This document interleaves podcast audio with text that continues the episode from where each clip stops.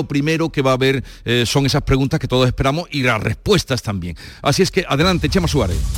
Pues Va a comenzar en efecto Jesús en unos instantes la sesión de control al gobierno. La oposición va a preguntar hasta cinco veces al presidente Sánchez y a sus ministros por el caso Coldo, eh, del que estáis comentando hace unos instantes, el que fuera asesor del exministro Ábalos investigado en la Audiencia Nacional por una presunta red de compra fraudulenta de mascarillas durante la pandemia, aunque posiblemente la imagen más buscada, la que ya se va a producir, es la entrada y la nueva ubicación del ya exdiputado socialista Ábalos tras su expulsión del PSOE, que desde de hoy tiene 120 escaños y su ingreso, el de Ábalos, en el grupo parlamentario mixto, que cuenta ya con ocho diputados. Tiene un nuevo escaño, incluso los servicios de prensa del Congreso se han afanado en aclararlo.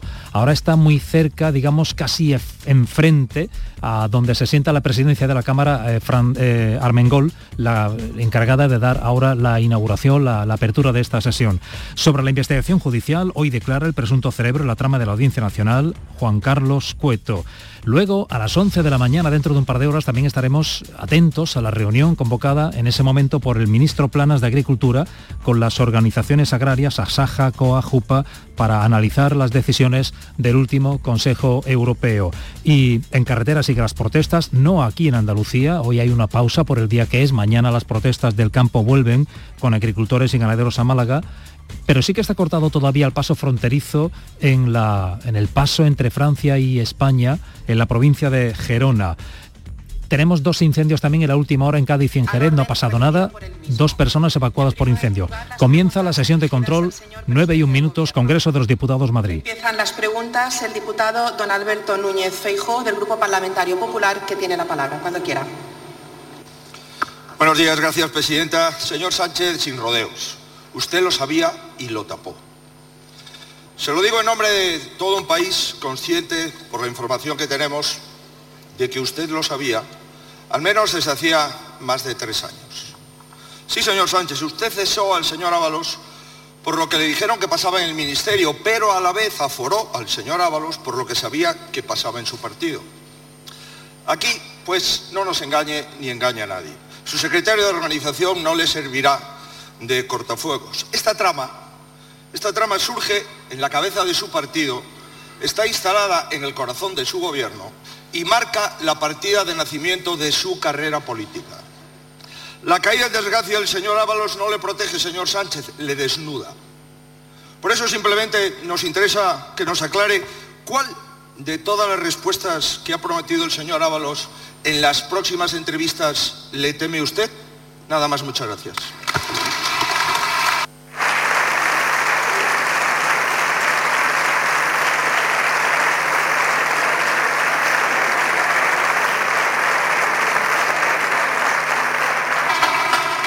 Muchas gracias, señor Fijo. Señor presidente, cuando usted quiera.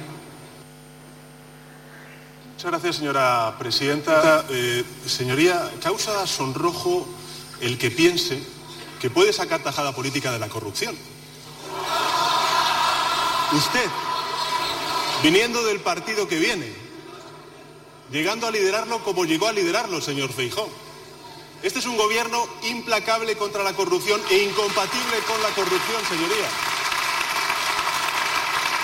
Este es un gobierno que no tapa la corrupción. Es un gobierno que combate la corrupción cara a cara y lo hace no con discursos vacuos como hacen ustedes, sino con hechos y con acciones, colaborando con la justicia, transparencia y rendición de cuentas, una comisión de investigación en este Parlamento y, en tercer lugar, la asunción de responsabilidades políticas más allá de las responsabilidades judiciales. Es decir, todo lo contrario a lo que hacen ustedes.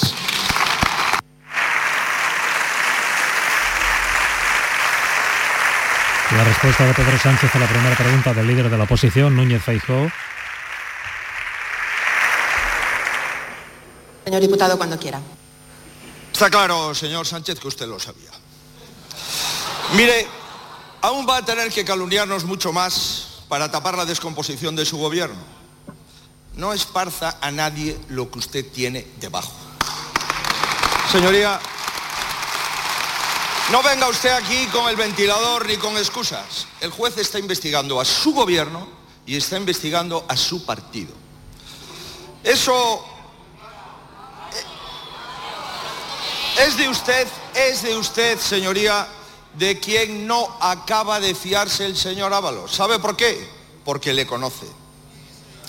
Usted y su partido llevan días intentando hacernos creer que un personaje de su manual de resistencia, la sombra para todo, del ministro para todo, del secretario de organización para todo y ahijado político del secretario de organización actual, el señor Santos Cerdán, no era nadie en el Partido Socialista, no era nadie en el gobierno y actuaba siempre por su cuenta. Deje de insultar la inteligencia de los españoles todos los días y todas las horas. Mire, señor Sánchez, le he hecho una pregunta y se la reitero. Pero quizás la mayoría de los españoles nos estemos preguntando por qué ha estimado usted oportuno exigir el acta de diputado al señor Ábalos y expulsarlo, pero no al señor Santos Cerdán, o a todos los miembros de su gobierno o de su partido. Señor Feijóo, se le ha terminado el tiempo. Y ahora de nuevo una réplica de- del presidente Sánchez.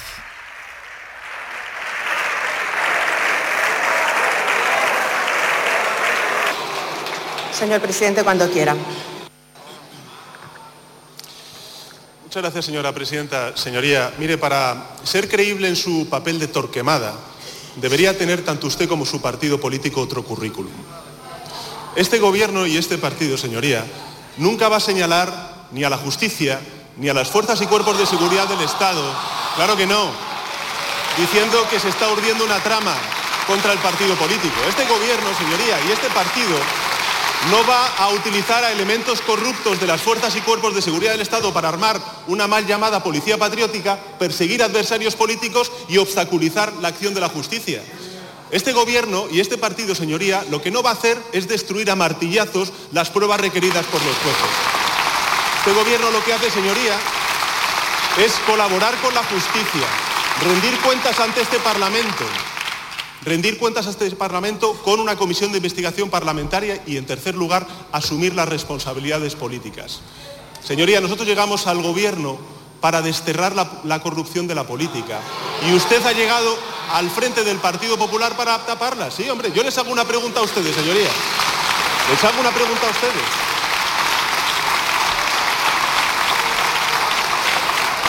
Les hago una pregunta a ustedes y a usted en particular, señor Feijó. Sí. ¿Por qué cayó el señor Casado? ¿Por qué cayó el señor Casado? El señor Casado cayó por denunciar una trama de corrupción de la señora Ayuso en la Comunidad de Madrid y usted está en pie por tapar y tolerar esa corrupción.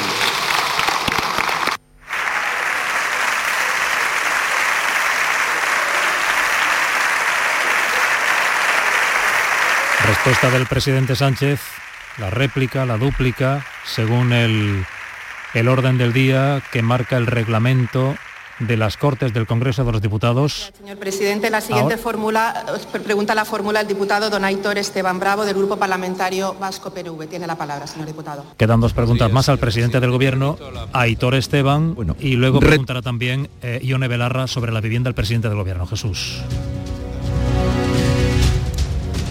Bueno, dejamos que el Congreso vaya discurriendo. Nosotros retomamos desde el Parlamento de Andalucía, em, donde hoy va a comenzar la jornada festiva y solemne. A nuestra vera eh, está el presidente del Parlamento de Andalucía, el Parlamento andaluz, Jesús Aguirre. Buenos días. Eh, buenos días Jesús, buenos días a todos los andaluces. Estaba con nosotros hace un ratito, ha llegado a las 9, puntual, a la hora que lo hemos citado, y estaba escuchando con nosotros muy atentamente eh, pues ese inicio de la sesión de control al gobierno. Como lo ha estado escuchando, mm, por la actualidad, no sé si quiere hacer algún comentario que... Bueno, no sé pues- qué, siente, qué percepción. El control al gobierno, sobre todo las primeras preguntas que van dirigidas siempre al presidente de gobierno, pues son aquellas que tienen más potencia desde el punto de vista político. Lógicamente estamos ahora mismo en un momento, eh, después de la rueda de prensa del señor Ábalo ayer, eh, después del voragen que hay con el tema de compra fraudulenta de mascarillas, de enriquecimiento ilícito en una época tan dura como fue la pandemia, y doy fe de ella porque tuve el honor de dirigir eh, sanidad en aquella época, pues un momento muy complicado para el gobierno de España porque tendrá que dar eh, razón de por qué se mantuvo. Si hay muchísimas preguntas, yo espero que esas preguntas se irán aclarando poquito a poquito. ¿eh? Pero usted, como bien ha dicho, estaba en ese momento tan duro, tan delicado como consejero de salud de la Junta de Andalucía, por lo que usted eh, vivió cree que debajo hay más, como decía Cantinflas una vez, señor Aguirre, lo llevaron a inaugurar una película, Cantinflas. Eh, que diga unas palabras, que diga unas palabras, era, inauguraba y había agua. ¿Ven ustedes todo ese agua? Era un mar, dice, pues debajo hay más. Debajo, y más. ¿Cree usted que hay más tela que cortar? No lo sé, por lo pronto ahí, ahí hay tela ahí hay tela. Fue una época muy dura, una época donde se rompió, estaba roto las compras, eh, la oferta, las demandas, era nada más que sudeste asiático.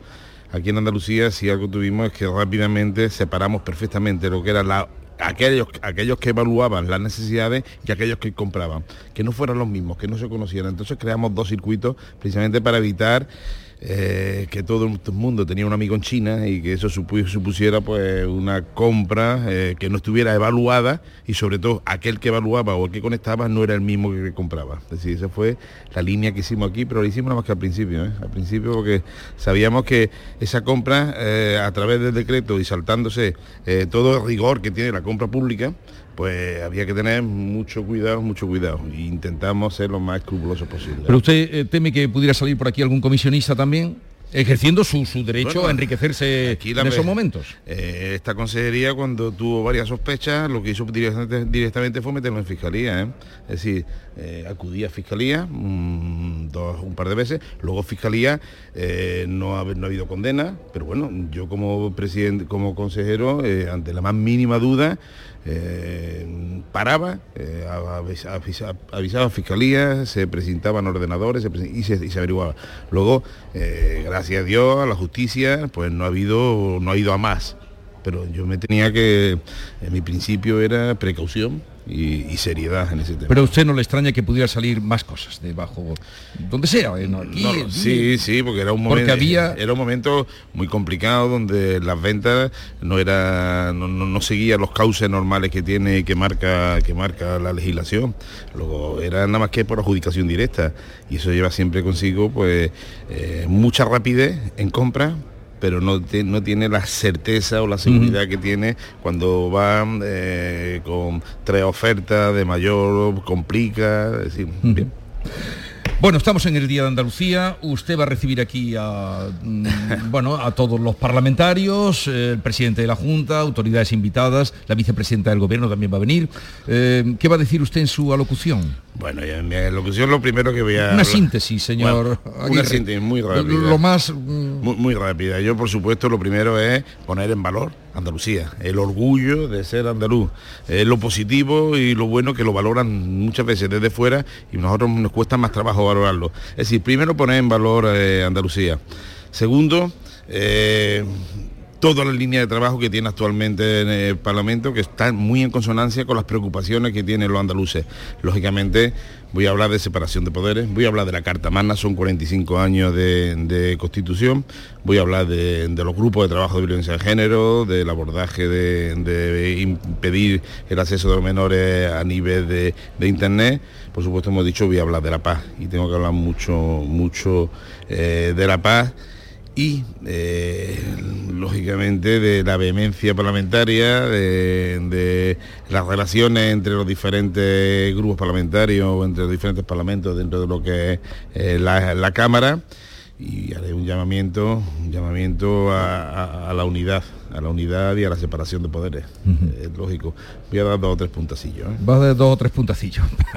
Eh, bueno, si queréis hacerle alguna pregunta concreta a Jesús Aguirre, están acompañados de tres buenos periodistas. Eh, Yo le quería señor Aguirre, venga. pero era de lo anterior. José Joaquín León, vale, vale, lo admite. Jesús Aguirre no, se arredra, no se arredra. De cuando era consejero. Admito todo, admito bueno, ¿por qué le ofrecieron las mascarillas del señor Coldo a a Baleares y a Canarias y no se las ofrecieron a Andalucía? Nosotros teníamos nuestra propia fuente de, compra. ¿eh? Eh, nuestra unidad de, mientras que el Ministerio no tenía experiencia en compra, nosotros las comunidades autónomas teníamos mucha experiencia en Córdoba, en compra. El, gobierno eh, en, un consejo interterritorial decidió que ellos eran los que no iban a abastecer de mascarillas. Nosotros dijimos en Andalucía, adiós rogando que nos, con el mazo dando. Tú dame lo que me tengas que dar, que yo voy a seguir haciendo mis compras a, nuestro aire. Y nosotros pues buscamos otros mercados diferentes donde teníamos ya eh, un cierto conexión con ellos que nos daban más credibilidad. Con todo eso nosotros evaluábamos todo lo que llegaba antes de abonarlo se evaluaba y había una agencia, una, una parte que evaluaba, que era diferente a la parte que, compraba y la que pagaba. Pero bueno, pero vuelvo a decir que era un mercado muy complicado, ¿eh? había un déficit, tú comprabas en sudeste asiático y venían para acá y a lo mejor la compra que llegaba no llegaba porque de entre media otro país había hecho una oferta, otra contraoferta y se perdía, ¿eh? así que fue una época muy dura, ¿eh? muy dura.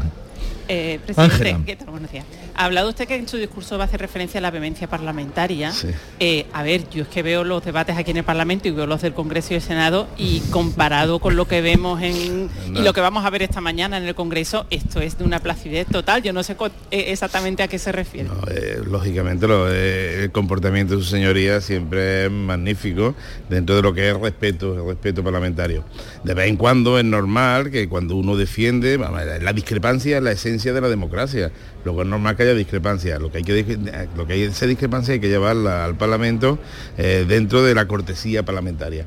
De vez en cuando, pues, eh, o bien porque se sulfura uno más de la cuenta, está más vehemente, o bien porque el presidente muchas veces mm, no siempre tengo el día bueno y algunas veces pues no utilizo la palabra más adecuada, pues supone algún roce que deberíamos de evitar.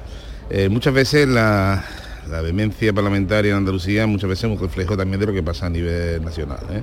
Es decir, se extrapola, y, pero bueno, a, los, a los parlamentarios, a 109 parlamentarios, le hablo continuamente de que hay que hablar con. De que antes de entrar en ningún tipo de trifulcas, que hablen con. antes de hablar de, que hablen con que hablen entre ellos. Y eso es lo que intento, es la casa de la palabra. Sí. Lo yo les pido que, la palabra sea lo, lo, que predomina aquí dentro de lo que es el, buen entendimiento entre los parlamentarios. lo que usted no puede evitar es que los temas, y más como está el patio ahora mismo, temas nacionales, vengan aquí al Parlamento y usted eh, eso lo enfada bastante o...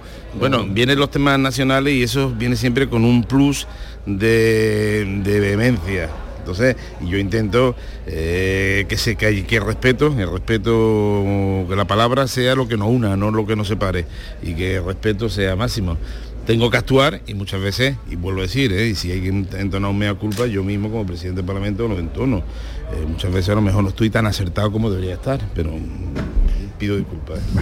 Esto, que dice es interesante, porque algunas veces tenemos la impresión de que los parlamentos autonómicos, y estamos en el Parlamento de Andalucía, se convierten en cámaras de segunda lectura o de segunda em, debate, ¿no? Eh, hay, hombre, eh, tenemos nuestra línea de trabajo desde el punto de vista parlamentario que es muy seria y es lo que preocupa a los andaluces. Independientemente también hay determinados temas eh, que se están debatiendo a nivel de, Congreso y del Senado y que por supuesto también tienen reflejo para un posicionamiento claro a nivel andaluz. Bien, entra dentro de lo normal, pero mayoritariamente lo que debatimos aquí son temas que le interesan a los andaluces y eso es lo que debemos preocuparnos, que aquí tenemos que trabajar por y para los andaluces. Mm. Bueno, pues lo vamos a dejar ya que usted tiene muchas ocupaciones. Gracias por recibirnos aquí un año más. Eh, la verdad es que todos los años hemos hablado con usted, desde el año 2019 que, venimos aquí eh, y que estaba al caer, como usted recordará en aquellos días, estaba usted entonces con gran preocupación. Bueno, que tenga un feliz día, gracias por atendernos. Muchísimas gracias Jesús, muchísimas gracias a Canal Sur como siempre y feliz día de Andalucía a todos los andaluces. Esta es La Mañana de Andalucía con Jesús Vigorra, Canal Sur Radio. ¿En qué capítulo de tu vida estás ahora? ¿Quieres hacer una reforma o cambiar de coche? ¿Tus hijos ya necesitan un ordenador para cada uno? ¿O quizás alguno ya empieza la universidad? ¿Habéis encontrado el amor y buscáis un nidito? En Cofidis sabemos que dentro de una vida hay muchas vidas y por eso llevamos 30 años ayudándote a vivirlas todas. Cofidis, cuenta con nosotros. Busca tu camino,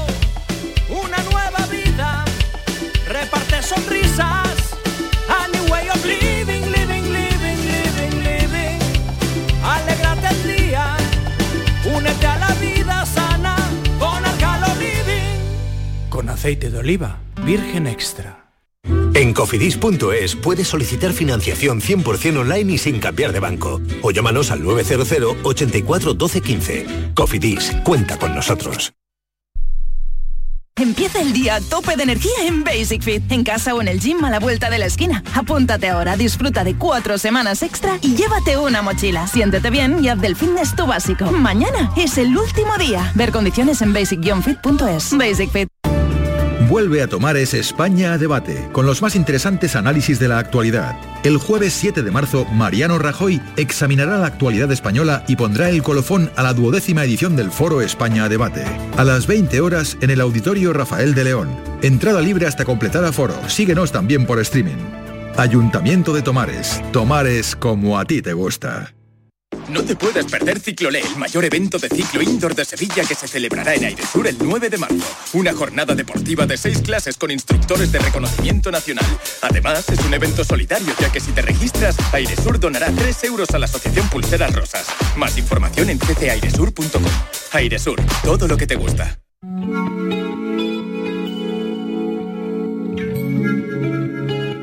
Canal Sur Radio. Mirad chicos, os presento. Este es mi tío Ángel. Bueno, su tío, su tío. Soy como su padre en realidad. No tío, eres mi tío.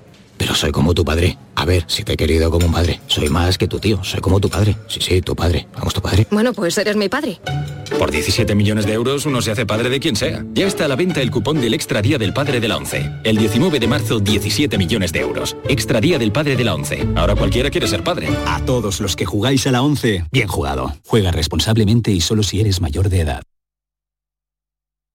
Busca tu camino, una nueva vida, reparte sonrisas, a new way of living, living, living, living, living. Alégrate el día, únete a la vida sana con Arcalo Living. Con aceite de oliva, virgen extra. Vuelve a tomar ese España a debate, con los más interesantes análisis de la actualidad. El jueves 7 de marzo, Mariano Rajoy examinará la actualidad española y pondrá el colofón a la duodécima edición del Foro España a debate. A las 20 horas en el Auditorio Rafael de León. Entrada libre hasta completar aforo. Síguenos también por streaming. Ayuntamiento de Tomares. Tomares como a ti te gusta. Cinco océanos, lo mejor en congelados en Sevilla. Hasta el 12 de marzo, pechuga de pollo a 3,70 el kilo y taquitos de caella a 4,70 el kilo. Variedad y calidad al mejor precio. Pechuga de pollo a 3,70 el kilo y taquitos de caella a 4,70 el kilo. Cinco océanos, lo mejor en congelados. No te puedes perder Ciclolé, el mayor evento de ciclo indoor de Sevilla que se celebrará en Airesur el 9 de marzo. Una jornada deportiva de seis clases con instructores de reconocimiento nacional. Además, es un evento solidario, ya que si te registras, Airesur donará 3 euros a la Asociación Pulseras Rosas. Más información en ccairesur.com. Airesur, todo lo que te gusta. Canal Sur Radio, la radio de Andalucía. Bocata rico con crema de atún. Psst, así seguro que comerán pescado. Pates la piara, más buenos que el pan.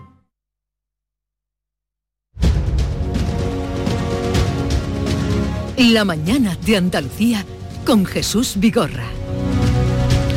Retomamos desde el Parlamento con Juan Espada, secretario general del PSOE Andaluz, portavoz socialista en el Senado. Juan Espada, buenos días. Muy buenos días. ¿Qué tal? Feliz día de Andalucía. Igualmente para, para usted, un día luminoso que vamos a tener. Sí, sí, afortunadamente no sé por qué la mayoría de los días de Andalucía, por lo menos los que recordamos, ¿verdad? Los recordamos Sí, eso, sí, luminosos y con un sol espléndido. Porque los últimos además ahí en la esplanada delante de- del Parlamento. Efectivamente. Bueno, eh, para usted como, como socialista, como portavoz de- del peso en Andalucía, como hombre de partido, con años, por los cargos que ha tenido, supongo que, que será un día, ¿cómo está viviendo esta jornada después de todo, la sacudida que ha habido con el caso Ábalos?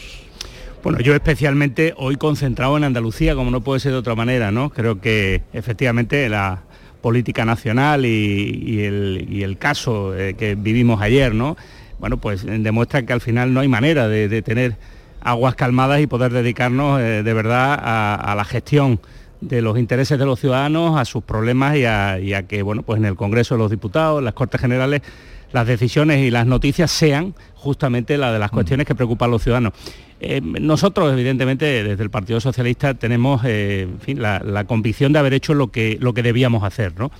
que era pedirle a un, compañero su acta de, diputado y hacerlo eh, pues, pues apelando a que cuando se produce una situación que aún está efectivamente en investigación y de la que se derivarán las responsabilidades que sean, hay que hacer dos cosas. Uno, colaborar de manera intensa con la justicia, como estamos haciendo y vamos a hacer desde el Partido Socialista, y en segundo lugar, eh, asumir cuando se dan las circunstancias para ello una responsabilidad política como la que le pedíamos en este caso ayer a, José Luis Ábalos, ¿no? Y en este caso, bueno, pues triste porque finalmente él haya tomado una decisión personal, personal, el acta de diputado, como sabemos, es personal, pero que no coincide con lo que entendemos desde el Partido Socialista que debía haber hecho y por tanto, en ese sentido, eh, ahí estamos, ¿no? Oscar eh, Puente, el ministro ahora de Transporte y Fomento, que salió, dijo que, que no le cabía, mm, la falta, habiendo conocido a Ábalos, la falta de coherencia en esta actitud. ¿Usted trató en algún momento a Ábalos? ¿Tuvo trato con él como para...?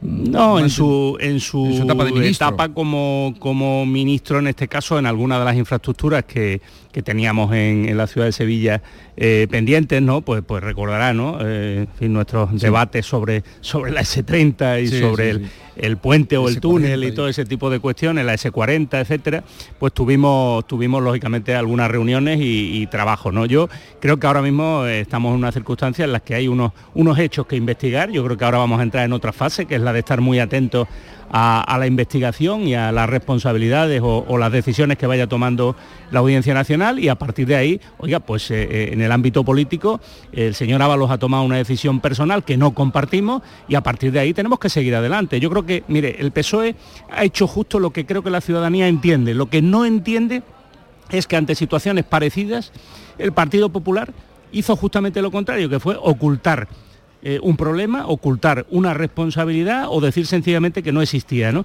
Yo creo que eh, el Partido Socialista desde la decisión tomada el otro día con José Luis Ábalos, pues tiene eh, como mínimo ¿no? la altura de miras de ser un partido de gobierno que afronta los problemas por derecho y que da la cara ante los ciudadanos. ¿no? Hoy va a ser, mm, por lo que vamos escuchando por parte del Partido Popular, un día de mm, reivindicación. Ya veremos el discurso del presidente de la Junta con el tema de la financiación. Eh, de la financiación autonómica y la financiación a Andalucía y los dineros que, se le deben, eh, dan varias cifras que se le deben a Andalucía. Efectivamente, hoy, hoy, puede ser un día de reivindicación, depende de para qué y depende de a quién, ¿no? Y, por tanto, como imagino y es previsible que el señor Moreno Bonilla eh, lo dedique exclusivamente no a hablar del autogobierno de Andalucía, que es para lo que pedimos y conquistamos la autonomía andaluza, sino para hablar de las responsabilidades de otros gobiernos con Andalucía, pues yo, como jefe de la oposición, voy a, dedicarme a recordarle que el autogobierno está para ejercer las competencias, que está para buscar soluciones y acuerdos, que no está exclusivamente para confrontar en política, que también es legítimo, mm. pero es poco útil, es bastante estéril, ¿no? Y en ese sentido, yo hoy lo que le voy a recordar y a lo que quiero dedicar el día es, eh, bueno, pues al más de millón de andaluces y andaluzas que esperan en una lista de espera en la sanidad pública, a los profesionales sanitarios que soportan una presión tremenda en el sistema de, de, sanidad andaluz y desde luego en la atención primaria en particular, a los docentes que esperan medidas para reducir el número de alumnos en las aulas o a todas aquellas personas que trabajan en los servicios sociales y que querrían atender con más recursos mucho mejor a las personas que tienen dependencia o otro tipo de problemas. ¿no?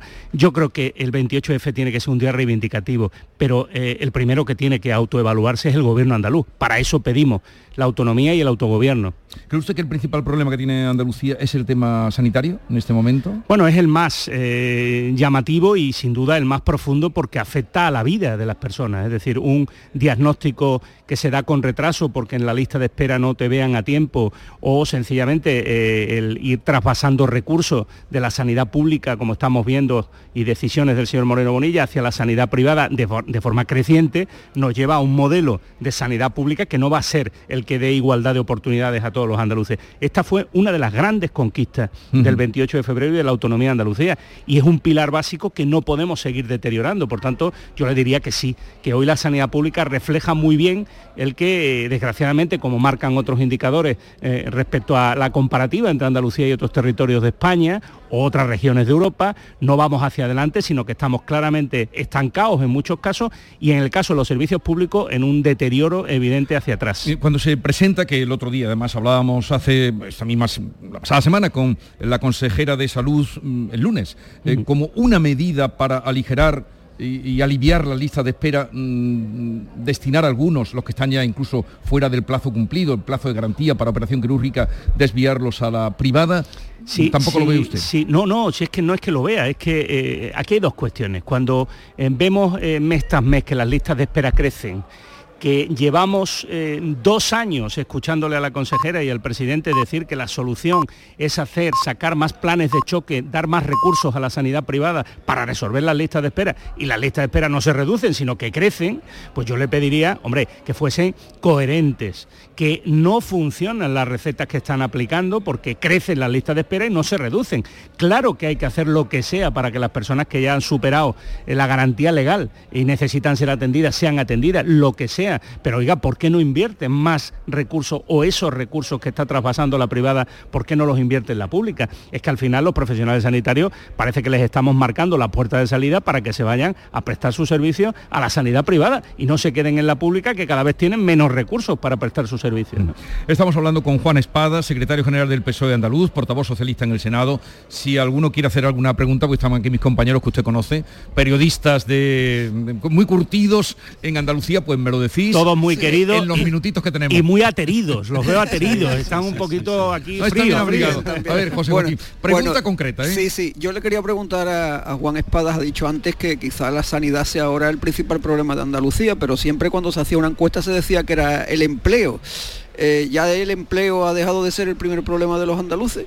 No, sigue, nuestra tasa de desempleo sigue siendo la más alta de España, pero es verdad que a raíz de las medidas que se tomaron desde el Gobierno de España de reforma del mercado laboral, hemos eh, evidenciado una recuperación del empleo en el conjunto del país y también en Andalucía muy importante. Por tanto, hay una expectativa que le permite a los ciudadanos decir, oye, esto parece que se mueve, es verdad que en Andalucía las cifras siguen siendo muy preocupantes, pero es verdad que también eh, hemos mejorado. La cuestión es si lo estamos haciendo al ritmo que deberíamos, en mi opinión no, deberíamos estar eh, creciendo y generando más empleo. Si las inversiones de la Junta se ejecutaran mejor, tendríamos más empleo generado en determinados sectores y sobre todo me preocupa que sea el sector servicio el que siga monopolizando la creación de empleo cuando eh, perdemos eh, peso industrial y cuando sectores como el de la construcción o sectores como el primario, como consecuencia también de la sequía, pues sigue estando muy afectado. Por tanto, es verdad, el empleo siempre, desgraciadamente, es un tema protagonista el día 28 de febrero todavía lo debe ser, pero hoy tenemos algo más angustioso. La sanidad pública está muy mal y hay que reaccionar. Bueno, eh, Ángela, ¿una pregunta? Sí, un diagnóstico, señor mm, Espada. Si usted cree que en esta legislatura vamos a ver un nuevo sistema de financiación o no, teniendo en cuenta cómo está el Congreso, la situación difícil ¿no? de, estabilidad en el Congreso y el panorama territorial que, que hay. Desde su punto de vista, ¿terminaremos la legislatura con un nuevo Mire, yo creo que el gran acuerdo de Estado que necesita ahora mismo España es un nuevo modelo de financiación autonómica. Se lo digo claro. Se lo he dicho al presidente de la Junta, se lo he dicho al presidente del Gobierno, se lo digo a la vicepresidenta del Gobierno y ministra de Hacienda, señora Montoro, que conoce mejor que Montero, que conoce mejor que nadie esta cuestión.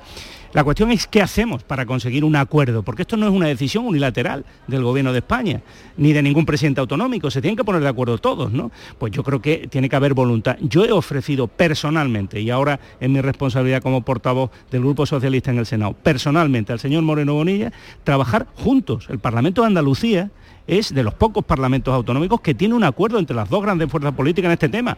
Por tanto, ¿por qué no podemos los dos ser capaces de convencer a otros responsables de nuestro partido en otras comunidades autónomas para buscar el equilibrio y el punto de encuentro en el modelo de financiación? Yo de verdad creo que la vía tiene que ser la de trabajar y la de dejar de utilizar esto exclusivamente como un mecanismo de confrontación, porque así obviamente no conseguiremos el resultado. Juan Espada, gracias por estar con nosotros.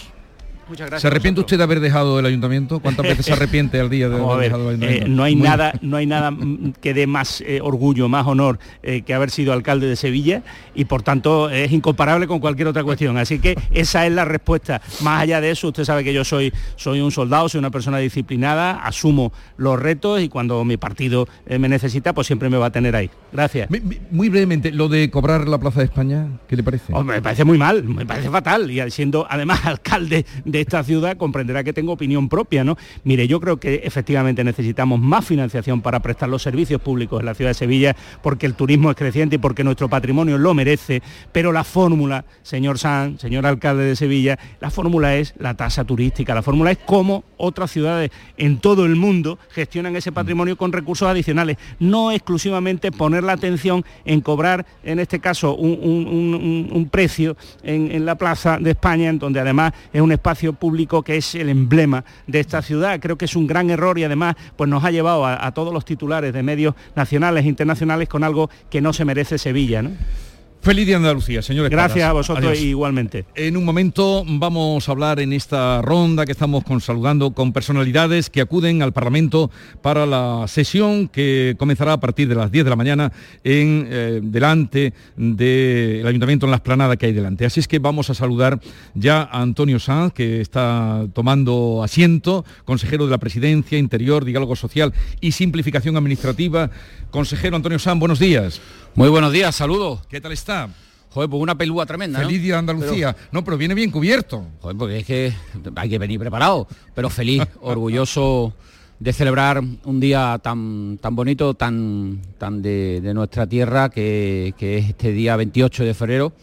Y sobre todo, bueno, pues felicitar a todos los, los andaluces y dispuestos a echar un día que amanecido brillante. Sí, sí, está, está bonito. Cuando pase la pelúa, como usted decía, va a hacer un día radiante.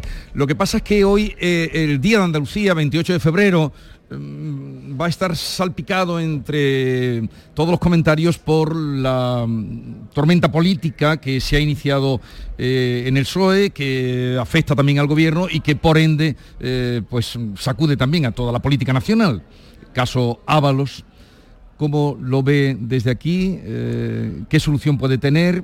Bueno, nosotros acostumbramos desde el Gobierno de Andalucía, y lo sabe bien eh, que la iniciativa siempre del presidente de la Junta de Andalucía es que el ruido nacional no afecte a lo que tenemos que hacer en esta tierra, que es trabajar por los andaluces.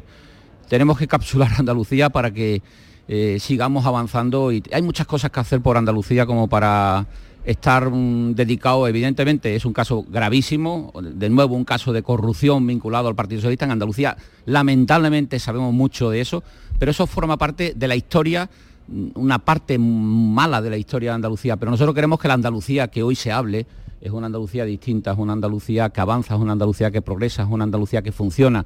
Y yo creo que un día como 28 de febrero, ¿para qué nos vamos a poner a, hablar de cosas tan lamentables y desastrosas en el ámbito político como es un caso de corrupción vinculado al PSOE. Creo que hoy es un día de celebración, es un día para, para, sentirnos muy orgullosos y celebrar muchas cosas que tenemos que celebrar los andaluces y en segundo lugar también para reivindicar y reivindicar que Andalucía tiene que ser mejor tratada por parte del gobierno de España, que Andalucía tiene que ser respetada, pero también para soñar y ambicionar. Y Andalucía tiene que ser ambiciosa en este 28 de febrero para seguir eh, ocupando el puesto que nos corresponde en España. Siempre soñamos con estar entre los primeros. Hoy formamos parte, después de la reforma de estos últimos años, de las tres primeras economías de este país. Y eso era un sueño que vamos avanzando y consiguiendo con todos los rankings económicos y sociales avanzando, siendo los primeros, los segundos, los terceros. Por tanto, hoy Andalucía se tiene que sentir más orgullosa que nunca de su historia, pero también de su futuro y de su presente. Y eso es, creo que lo que hoy no simbólicamente, sino hoy realmente desde el corazón y desde el realismo de los pies en los suelos, tenemos que, celebrar claramente pensando en que Andalucía tiene mucho que pelear y mucho que luchar, pero vamos avanzando claramente. Pero eh, justamente en las vísperas del día que hoy estamos celebrando, el Día de Andalucía, salió un estudio del INE, salió el lunes, eh, creo que salió, que decía que Andalucía tiene el 37,5% de personas en riesgo de exclusión y de pobreza. Claro, es que nosotros nos hemos encontrado en Andalucía en el subsuelo. Es decir, nosotros teníamos, estábamos en el furgón de cola de todo. Siempre todos los rankings económicos y sociales que salían éramos los últimos. Hoy todos los rankings económicos y sociales que salen somos los primeros, los segundos, los terceros, sean en exportaciones donde tenemos récord, sea en número de autónomos donde tenemos récord, sea en número de empresas donde tenemos récord.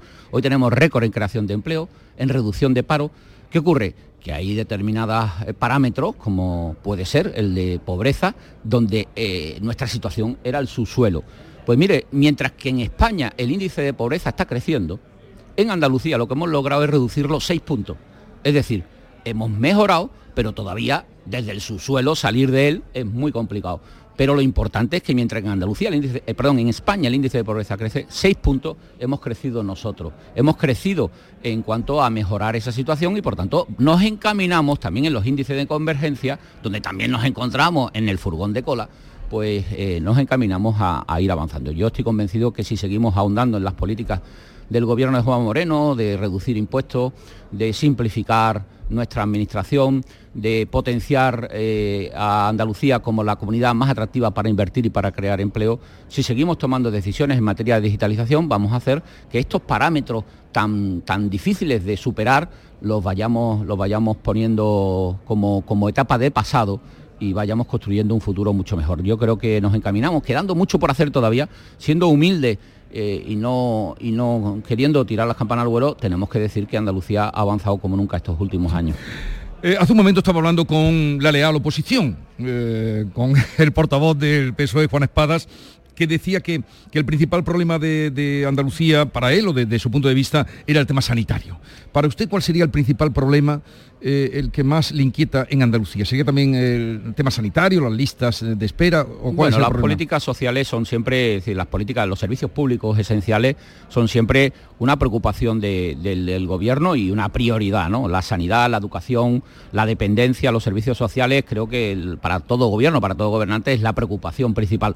Pero si hoy tuviéramos que definir un problema, y ayer veía una última encuesta y análisis que, que nos trasladaban, eh, la sequía ha pasado a ser el principal problema de, lo, de los andaluces. Y, esto nos debe de servir a todos para eh, dar ejemplos como el que la semana pasada, en ese encapsulamiento, en esa idea de que Andalucía tiene que construir su futuro a base de luchar por sí misma, pues abrirnos a, a, la colaboración entre administraciones, creo que el ejemplo de la semana pasada del diálogo, de extender el espíritu de Doñana a, a, también la lucha contra la sequía, a la política de agua, es una prioridad y por tanto lo que está haciendo el gobierno es decirle al gobierno de España y a todas las administraciones, señores, tenemos que pelear y trabajar muchísimo por resolver este problema porque puede afectar y está afectando a la economía, ya está afectando al empleo, ya está afectando no solo a la agricultura, sino a la industria, al turismo y evidentemente lo que está haciendo el gobierno es invertir, ya cuando acabe este año vamos a invertir 2.000 millones de euros ya en políticas de agua eh, cuatro decretos de sequía, pero sigue siendo el problema. Y yo si tuviera que definir cuál es el principal problema, en este momento el más acuciante, el que más se agrava, uh -huh. es la sequía. La sequía. Eh, por cierto, eh, ha aludido usted al pacto por Doñana que consiguieron salvar, estuvo ahí en Tengrengue. Eh, ¿Cree usted podrá resistir otro otro envite? el, el, no, esta, bueno, esta, no, cabe duda, no cabe duda. Mire, lo hemos demostrado. Esta buena relación en este. Sí, sí, sí eso es una prioridad. Defender y, y proteger a nuestra joya natural, a la mayor joya natural que existe en Europa, como es Doñana, eso es una prioridad de este gobierno. Sí. Si además contribuimos al desarrollo económico y social de Huelva y de toda la zona del entorno de los municipios del entorno de Doñana, pues eso es una prioridad. Yo creo que eh, este gobierno mmm, que tiene mayoría suficiente para gobernar en solitario tiene muy claro que juntos llegamos más sí. lejos. Y eso es lo que vamos a seguir haciendo. Por tanto, el espíritu de Doñana y el Pacto de Doñana están absolutamente blindados y protegidos. Pues nos alegra escucharle, pero vamos a dar sí. ocasión eh, que le hagan alguna pregunta, preguntas concretas al consejero sí, Antonio Sánchez. Precisamente Rubio. sobre este, este, este entendimiento, ¿no? ¿Será posible, antes hablaba la compañera Ángela, le preguntaba a Espada sobre la financiación autonómica, ¿será posible ese entendimiento con Hacienda para un, un, un, un nuevo plan de financiación autonómico en esta legislatura? Y otra, cuestión derivada, ¿cómo de cierto es el riesgo de que se rompa eh, y haya dos escalones de autonomía que fue justamente contra lo que eh, se levantó Andalucía 28 de, de, febrero y 4 de diciembre, no se nos olvide. Bueno, pues son dos cuestiones fundamentales. Una, eh, es una pena que la ministra andaluza sea la prácticamente la, la, la, ministra que menos dialoga con, con su tierra y con el gobierno de su tierra, ¿no? Yo digo que mm, María Jesús Montero hace tiempo que se quitó la camiseta andaluza y se ha quedado solo con la camiseta del PSOE. Porque mientras que podemos llegar a acuerdos con Doñana o acuerdos en materia de agua con otros ministerios del gobierno de Sánchez, sin embargo, eh, en algo tan importante como la financiación autonómica es que no hay ni vía de diálogo. Mire, no lo reclamamos solo Andalucía, lo reclamamos los que nos hemos visto perjudicados por un pacto con los nacionalistas radicales que en su día está dañando a que perdamos 1.400 millones de euros todos los años, más de 14.000 millones perdidos. Hablando de la sanidad, hablando de la educación, ¿saben ustedes cuánto podíamos estar haciendo en mejorar los servicios públicos esenciales si nos dieran desde el gobierno de la nación lo que nos corresponde a los andaluces? Estamos reclamando un fondo transitorio de nivelación. Señora Montero, siéntese, dialogue y lleguemos a acuerdo deje usted de, perjudicar a Andalucía, de traicionar a su tierra, pero sobre todo, sí, no se puede seguir dialogando en exclusiva con aquellos territorios que solamente, que van a tener privilegios porque solamente eh, apoyen al señor Sánchez, porque le apoyen para tener el sillón de gobernar y le estén otorgando privilegios. Mire, es que eso ya está ocurriendo. Es que ya hemos visto la transferencia de la cercanía eh, en relación al País Vasco, la negociación con, con Cataluña. Hemos visto como con la dependencia al País Vasco le financian prácticamente gran parte de la dependencia y a nosotros no nos dan, no llega ni al 20%. Es que sí hay privilegios ya y nos están eh, eh, estableciendo un sistema en el que existen ya, de nuevo, comunidades de primera, es decir, los que apoyan a Sánchez frente a comunidades. Es que esto es justo lo que se peleó y se luchó en Andalucía y se salió a la calle para evitarlo, para que Andalucía pudiera estar en igualdad de condiciones. Nosotros pedimos más, pedimos al menos la misma igualdad de oportunidades que el resto de comunidades autónomas. Y eso lamentablemente lo está rompiendo el Partido Socialista. Y la señora eh, Montero hoy viene aquí. Sí, veremos dentro de hoy viene aquí y cada vez que viene a Andalucía habla de amnistía pero no habla del dinero de los andaluces, que es lo que tiene que resolver. Venga, una pregunta más. Bueno, eh. yo estuve precisamente en el foro Yoli de la semana pasada en el que la vicepresidenta y ministra señora Montero estuvo, bueno, pues diciendo y acusando un poco a la Junta de Andalucía, un poco no, mucho, de que estaba metida en una política de confrontación y que no gestionaba.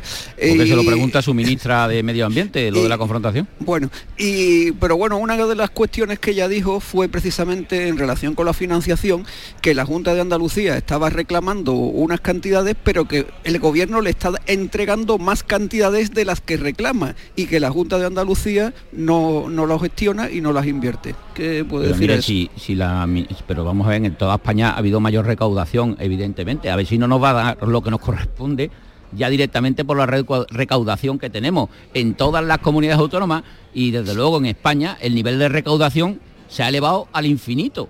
Por lo tanto, oiga, Nada más que bastaba que encima se quedara con el dinero de los andaluces. Valiente respuesta. No, nosotros lo que decimos es lo que nos corresponde por el sistema de financiación, no lo que se recauda. Lo que se recauda, evidentemente, y las liquidaciones como consecuencia de cada año, pues mire usted, nos tendrá que devolver las liquidaciones como consecuencia de cada año y eso cada año va evolucionando. Pues claro, si se recauda más, pues evidentemente. Por lo tanto, mire, es una trampa, es una falsedad por parte de la ministra que lo que quiere es mentir para engañar a los andaluces que no se dejan engañar. Mire, pero ¿sabe usted por qué? Porque la que aquí en el Parlamento, en esta sede, votó la exigencia de 4.000 millones de euros para compensar a Andalucía de la infrafinanciación fue ella. O sea, es que no es un invento del PP, es que nosotros estamos pidiendo lo que la, lo que la entonces consejera de Hacienda, hoy ministra de Hacienda, reclamaba aquí en el Parlamento. La diferencia es que mientras que ella hoy ya no apoya eso, Juanma Moreno, gobernando Rajoy, sí votó a favor de que se pagaran 4.000 millones a Andalucía. Entonces, hoy son 14.000 millones ya. Fíjese la diferencia. Pero lo que ella defendía ya no lo defiende. Y eso es traicionar a Andalucía a su tierra. Por lo tanto, mire, y lo de la confrontación, pues con que llame por teléfono a la ministra de Medio Ambiente y le diga, oiga, compañera, ¿cómo se hace eso? Pues mire usted, véngase a Andalucía y seguro que llegamos a acuerdo. Ah, hoy la saludará cuando la encuentre. Claro que sí, aquí, le dirá que... aquí las relaciones humanas y las relaciones personales van, van por delante. Yo creo que hay que llevarse bien siempre, siempre, y los andaluces nos tenemos que llevar bien. Pues eh, gracias por estar este ratito con nosotros, Antonio San, consejero de la presidencia, que tenga un, bonito día. Tú estás más pertrechado que yo, ¿eh? No, no, me, he quitado el abrigo para recibir un poquito así en plan valiente. Viene usted elegante. Eh, igualmente usted, igualmente usted. Muchas gracias. Gracias. Adiós. Una pausa y seguimos contando lo que aquí ocurre en el Parlamento de Andalucía. La mañana de Andalucía con Jesús Vigorra.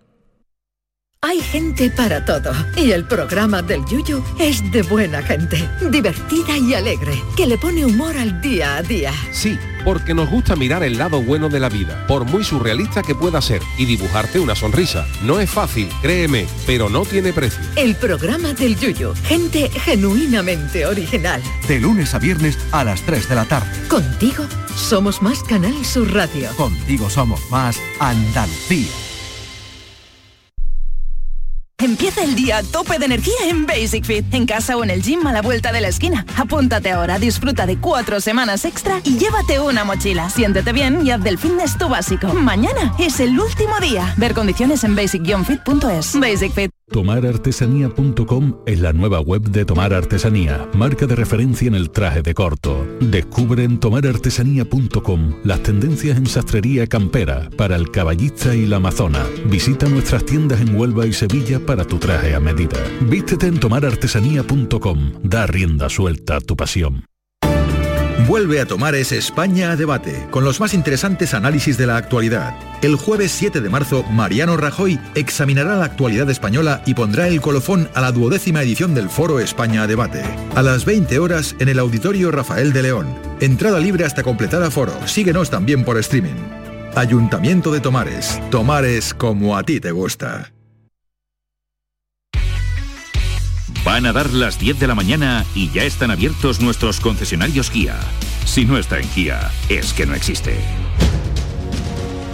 decir en primer lugar que por supuesto para el grupo socialista y para el partido socialista Está interviniendo es una, comparecencia de María Jesús Montero, la escuchamos. eh, José Manuel de la Linde, adelante. eh, con, de forma contundente y con coherencia ante los casos que hemos conocido en este tema, en concreto en el que un asesor de uno de los ministerios, pues evidentemente se estaba enriqueciendo, parece ser, presuntamente, ilegalmente.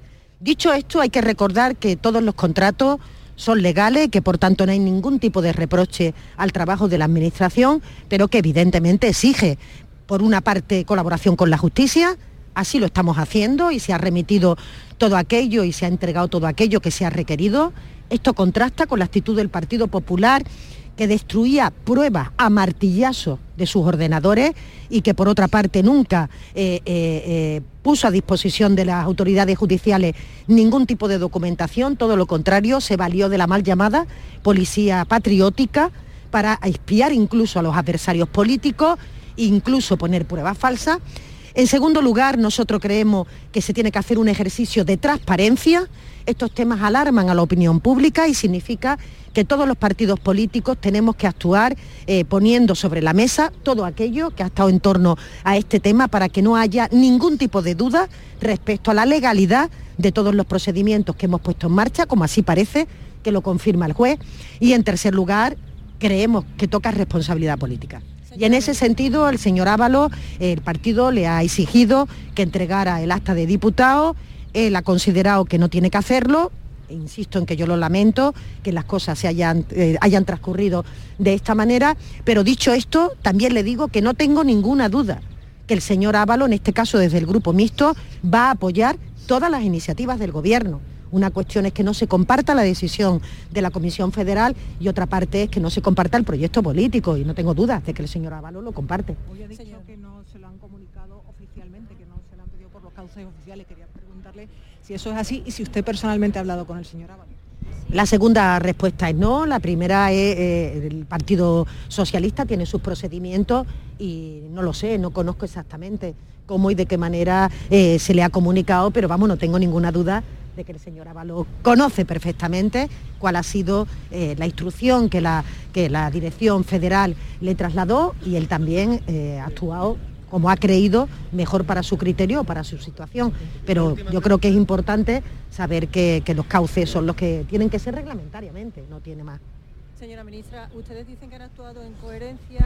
Señora Bueno, bueno, vamos a saludar que en la entrada de personalidades, de consejero, Arturo Bernal, consejero de Turismo, Cultura y Deporte, buenos días. Muy buenos días, ¿qué tal? Eh, bien, Felicidades a todos. eh, igualmente, feliz día Andalucía. Acaba de eh, renovar eh, por la salida de Salomón Castier, la Secretaría General de Cultura. Sí, bueno, la verdad es que hemos, aporta- hemos traído una persona que era del equipo, eh, José Vélez, en nuestro delegado territorial en, en Almería, una persona muy conocedora de la administración, músico, compositor, la verdad que con máster en, gestión cultural, es una persona muy reputada y, y además pues, muy conocedora de la administración autonómica, que lo que nos aporta es pues, una posibilidad de consolidar todo este desarrollo que hemos tenido en este casi dos años que hemos tenido a Salomón y el que quiero aprovechar también pues para agradecer su, su esfuerzo, su compromiso y su aportación tan valiosa en este tiempo. Consejero, eh, gran revuelo ha habido en los últimos días por el tema tasa turística a raíz de eh, la eh, idea del alcalde de cobrar en la Plaza de España. ¿Usted está porque se cobre entrada en la Plaza de España o por poner ya de una vez la tasa turística. Bueno, yo creo que se ha mezclado un poco todo, eso no tiene nada que ver con la tasa turística. El, como solución. Bueno, la tasa turística, yo creo que todo el mundo sabe muy bien lo que yo opino. La tasa turística está concebida como un impuesto, así es como se, se planteó inicialmente, y los impuestos no pueden ser destinados a un uso finalista. Por lo tanto, todo eso que nos cuentan de que la tasa va a generar una mayor calidad en el turismo o la conservación de los mm, negocios turísticos, eso no es cierto porque como digo el impuesto no es finalista. Pero en cualquier caso, el problema de los ayuntamientos es un problema de financiación ya estructural, es un problema de déficit de financiación que tiene de hace muchos años. Hay que hacer una modificación real del sistema de financiación local. Esa es la única manera de que se pueda resolver eh, el problema de los municipios. Mientras tanto, desde la consejería nosotros sí que ayudamos a los grandes municipios, a los pequeños municipios, a través de nuestros apoyos a través del Plan Sostenibilidad Turístico en Destino, a través del Plan de Grandes Ciudades, a través de los municipios turísticos y de la financiación que tenemos derivada de la Patrica. Creo que, que el esfuerzo que se hace de la Junta de Andalucía es muy grande, pero creo que la solución la tiene que tomar el Estado a través de la financiación de las entidades locales. Y yo creo que ese es el punto que tenemos que tocar. Todo lo demás son inventos y son ocurrencias eh, eso con independencia de que obviamente el Ayuntamiento de Sevilla, en relación con un dominio que es de su propiedad, que es la Plaza de España, decida para su mantenimiento y conservación la mejor solución posible. Entiendo que el alcalde ha sacado una idea y ahora deberá de someterla a la consideración de los demás agentes turísticos y posiblemente llegará a, a un acuerdo que será el mejor para la ciudad y en ese tema estaremos apoyándole, por supuesto. La, cultura debe ser sostenible y tenemos que buscar otras fórmulas de financiación también que apoyen el mantenimiento y la, y la conservación de esos elementos patrimoniales, arquitectónicos, que muchas veces a los ayuntamientos por esta cuestión de déficit de financiación les cuesta mucho mantener. Bueno, que tenga un feliz día Andalucía, seguiremos hablando. ¿Dónde tiene ya la banda del Rosario? ¿Dónde la, tiene? La tenemos casi de camino. A no, ojalá pudiéramos llevarla a Berlín en este caso, pero bueno. No, pero viene hoy. Viene hoy, viene, viene. Sí, sí, bueno, me, refiero porque la última vez que hablamos, usted y yo íbamos a Berlín. Bueno, ciertamente hay que intentar sorprender en cada una de las acciones que hacemos y, eso es un poco el, efecto que queremos conseguir, que Andalucía siempre esté en ese efecto wow, que la gente diga, bueno, esta gente, ¿dónde están? ¿no? Mm. Y eso es un poco el orgullo en el que trabajamos hoy. Hoy es el día del orgullo de ser andaluz. Hoy es el día del andalucismo entendido como ese sentido de pertenencia a un gran proyecto común que hacemos entre todos, los políticos, los ciudadanos, los empresarios, los trabajadores, todos. Eh, y hacemos la mejor Andalucía posible para las futuras generaciones. Feliz día Andalucía, consejero. Bueno, seguimos la entrada, ya que así estarán todos colocados, ¿no? Los, mm, autoridades... Eh, mm. Hemos visto pasar ya a todo el mundo y estarán todos en, su, en sus puestos de lo que ha comentado María Jesús Montero, que eran muy esperadas sus palabras, eh, o sea, no sé, ¿os ha llamado algo la atención? Bueno, yo he visto básicamente que lo que ha hecho es eh, desplegar el mismo argumentario que hemos escuchado esta mañana al presidente de, del Yo iba a decir, eso también, y lo que mismo. También ha dicho Juan los martillazos. Estamos haciendo lo que tenemos que hacer y pues poner sobre la mesa otros casos, el caso Gürtel, el caso Kitchen, etcétera, del Partido Popular. Sí, bueno, se, había comentado incluso que, la, volviendo a eso, que la, que la idea del presidente era pasar al contraataque y supongo que el contraataque es remover los casos antiguos, ¿no? Bueno, la pregunta que hemos escuchado de Feijóo a Sánchez, la pregunta no, no tenía mucha, no mucha concreción y la respuesta, por supuesto, tenía menos concreción. Vamos a dar paso a nuestro compañero José Manuel de la Linde, que está con el presidente del Senado. Adelante, José Manuel. Sí, con Pedro Royán, muy buenos días y bienvenido a Andalucía.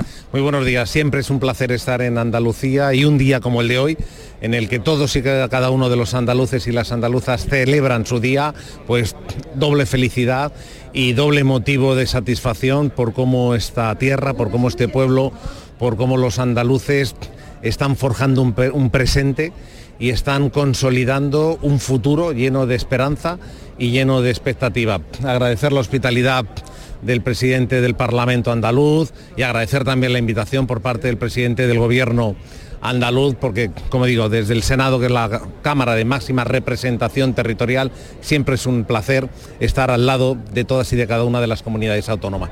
Y ahora me tenéis que disculpar porque viene justamente el presidente de la Junta. Gracias, presidente. Le dejamos al presidente del Senado, a Pedro Royán, que acude, Raudo, a recibir, a encontrarse también con el presidente de la Junta, con Juanma Moreno, que baja en estos momentos también de su coche, va a entrar aquí en el Parlamento por la puerta principal, acompañado de su mujer en estos momentos, pues se funde en un abrazo con el presidente del Senado, con el presidente del Parlamento, Jesús Aguirre, que son las autoridades que han recibido al presidente de, de, la Junta, Juanma Moreno, minutos antes de que se inicie este acto aquí ante la fachada del Parlamento, la fachada principal, donde en unos instantes se va a izar la bandera de Andalucía. Vamos a escuchar la interpretación del himno.